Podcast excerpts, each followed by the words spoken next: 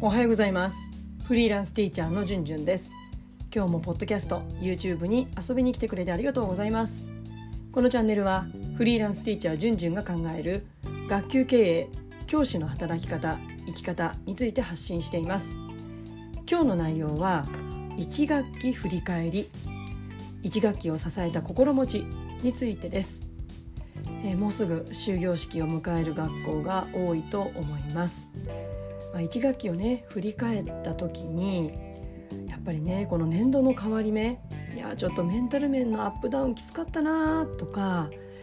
いや結構自分頑張りすぎちゃったなとか、まあ、多分 皆さんほとんどだと思うんですけどまたね、まあ、2学期からもう少しメンタル面を安定させたいな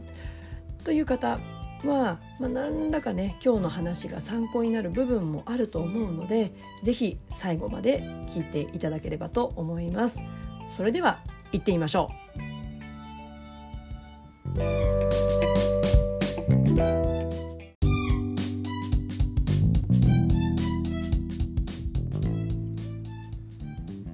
1学期振り返り1学期を支えた心持ち全部で2つお話をします。まあね1学期を支えた心持ちまあ上げればいくつでもでき出てくるんですけどまあでもねこれ気をつけてあれ気をつけてってちょっと意識しすぎても、まあ、長続きしないしまあ、気づいたらね毎日の忙しさに忙殺されて、まあ、結局ねメンタル安定しなかったダメだったなんてことに、まあ、過去の自分もそういうこと多かったのでやっぱり意識することって本当に絞った方がいいと思うんですよね。うんなので、まあ、そんな私がね結局はこの2つがしんどい時の自分を支えてきたな、まあ、そう感じたことをお話しします。それは1つ目自分のネガティブな気分に正直になるということそして2つ目は所詮結果はすぐには出ないと言い聞かせるこの2つです。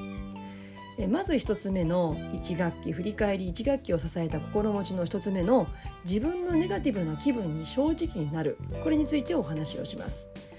え皆さんどうですかね？この自分の心の声っていっぱい、まあ、日々ねいろいろ聞こえてくると思うんですけれども、まあ、その中にねやっぱりネガティブな声ってどうしても人間ですからねあると思うんですよ。まあ、それを正直に受け止めていますか？っていうことなんですね。例えば本当に、まあ、日々ね私なんか「ああ疲れた」とか「もうちょっとやってられないな」とか、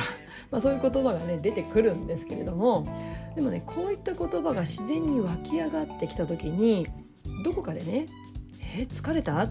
いやまだまだだとかもっと大変な人がいるんだからこれぐらいで疲れたなんて弱音吐いてたらダメだよとかやってられない？確かに理不尽なこともあるけどまあやることがあるだけでありがたいことなんだからっていうふうに自分に言い聞かせてこう自分の心にね折り合いをつけようとしていませんか？まあねそれも必要な時もあるだから人間も全部が全部こっちこっちってわけじゃないんですけどもやっぱりそのバランスだと思うんですよね。だから確かに世の中にはねもっと大変な状況に置かれている方もいるしもう何らかの事情でねやりたくてもやれない状況の方もいらっしゃる。これは事実です。ただ頻繁に自分のネガティブな心の声を誰かと比較して打ち消し続けているとやっぱり良くないことが起きやすくなるんですよね。例えばもうこれね思い当たる方も多いと思います。例えばね自分ができないこと。例えばねあちょっと休みたいなって思っている気持ちを持ってたとしましょうするとね、まあ、何らかの事情でお休みしている方に対してちょっと批判的な感情を持ってしまったりとかあとはそもそもねだんだんこう自分の気持ちを打ち消し続けていると自分がやりたいこととかやりたくないことの本当の気持ちがね分からなくなっちゃうんですよね。だからもう自分がネガティブな気持ちを持った時に例えばああなんか今日疲れたなって思ったら意識して自分が喜ぶこと例えばもうほんと些細なことですよ。うん、あの例えば私はアイスが好きなので仕事帰りにねコンビニで好きなアイスを買って帰るとか、まあ、根本原因はそこじゃないんだけれども、まあ、でもねちょっと自分の好きなことをやってあげるとかああ今日はめちゃくちゃ頑張ったなと思ったらねうんなんかこう思っただけじゃなくて声に出す。めちゃめちゃ頑張ったなと。あの時ねあの子に伝えたあの一言すんごく良かったな。あの子嬉しそうな顔してたなっていうことを声に出して独り言を言ってみる。まあそうするとその言葉が声になって自分の耳に届くんですよね。この循環が大事なんですよね。まあ、我慢もね大事なこともあります。でもなんかこう日本って我慢は美徳っていう意識があるじゃないですか。でもね美徳っていうなんか見た目じゃなくって人からの評価じゃなくてまあ人間ある程度その我慢は生きていく上で必要なもの。でもしすぎはダメでそのある程度という曖昧な基準は人と比べるものじゃなくてだから比べ始めるとやっぱり自分の首を絞めちゃうからやっぱり自分の今を丸ごと受け入れてネガティブな気持ちにもちゃんと付き合ってあげる。まあこれがね私が散々ネガティブな気分を否定してこれくらい大したことないこれくらいで弱音吐いているのは自分のメンタルが弱いんだって、まあ、そういったことの自分の気持ちを無視し続けた結果結局燃え尽き症候群っていうふうに診断されるに至った、まあ、そんな背景があるんですね。で2つ目です、えー、所詮結果はすぐには出ないって自分に言い聞かせる、まあ、このことですね。まあね分かっちゃいるんだけどつい忘れちゃうんですよ。目の前で結果が出てほしい。だから子どもたちはみんなバラバラなのに一律に授業をしてそれが理解できたかどうかを短期間で評価するその結果で教師の教え方指導力を話題にする、まあ、最近ではねこんな市町村のあのこんな取り組みをしている市町村があるそうです例えば私が3年生を担任してたとしましょうで1年間私はその子たちに授業をして学習内容を伝授しました。それを翌年、まあ、担任から外れてその子たちが4年生になって進級してでそれで学力テストを受けます。まあ、その学力テストの内容は3年生の学習内容を理解したかどうかのを測定するテストです。結果私が担任していた子たちの点数が高ければ私の指導力は高いと評価されます。でも逆に点数が低いであるならば私の指導力は低いと判定される、まあ、その結果が教師の人事評価にも影響してくる、まあ、そんな取り組みをしている市町村があると聞きました。まあ、こういった判定の仕方って危険な部分が含まれているなと思うんですよね。うん、教師の指導力が高ければどんな発達段階に位置する子どもたちに対しても学力を上げることができるこれ本当なんですかね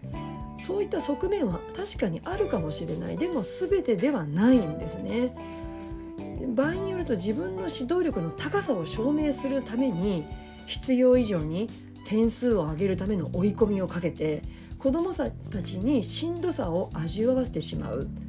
そんなことになりかねないですよね。この辺りの教師のメンタルの保ち方ってとても難しい。人間はエゴの動物なので教師自身に無意識に自分自身に無意識に矢印が向いてしまうと子どもたちを追い込みすぎてしまうそういうことがあると思います。じゃあ追い込みは全て NG かというとチャレンジっていうことであればやっぱり仕掛けていかないと成長は望めないだからこの辺りが教育って実に難しい。丸か×かの二項対立で片付けられることではないのでどこまで一人一人の発達に寄り添ってかつその子に応じたゴール設定が考えてあげられるか。これが大切だと思います。だから一律に評価することが難しいんですよね。だから基本的に私は自分の中でのベストは尽くす。でも自分が講じた手立ての結果というものは子どもたちが私を通り過ぎた後にもしかしたら出てくるかもしれないし出てこないかもしれないしわからない。だからせめて精一杯今を子どもたちと一緒に楽しもう。そんな風に捉えています。いかがでしたでしょうか。長い教員生活いろんな年があるわけですよね。うまくいく年もあればいくら頑張ってもうまくいかない年もある。うん、そんな時支えてくれるのは周囲の人たちの何気ない気持ちや言葉だったりするわけですがまずは自分の心持ち頑張りすぎてしまう自分の心持ちを緩めてあげる。自分のネガティブな気分に正直になってそして結果はすぐには出ないと言い聞かせる、まあ、こんなものの見方考え方も自分を支えることになりますよ、まあ、そんなことを今日はお話ししました。で今日は1学期を振り返って1学期を支えた心持ちについてお話をしました、えー、今日の内容に関するご質問ご感想お待ちしています。それでは次回の YouTube ポッドキャストまで。Let's have fun! バイバイ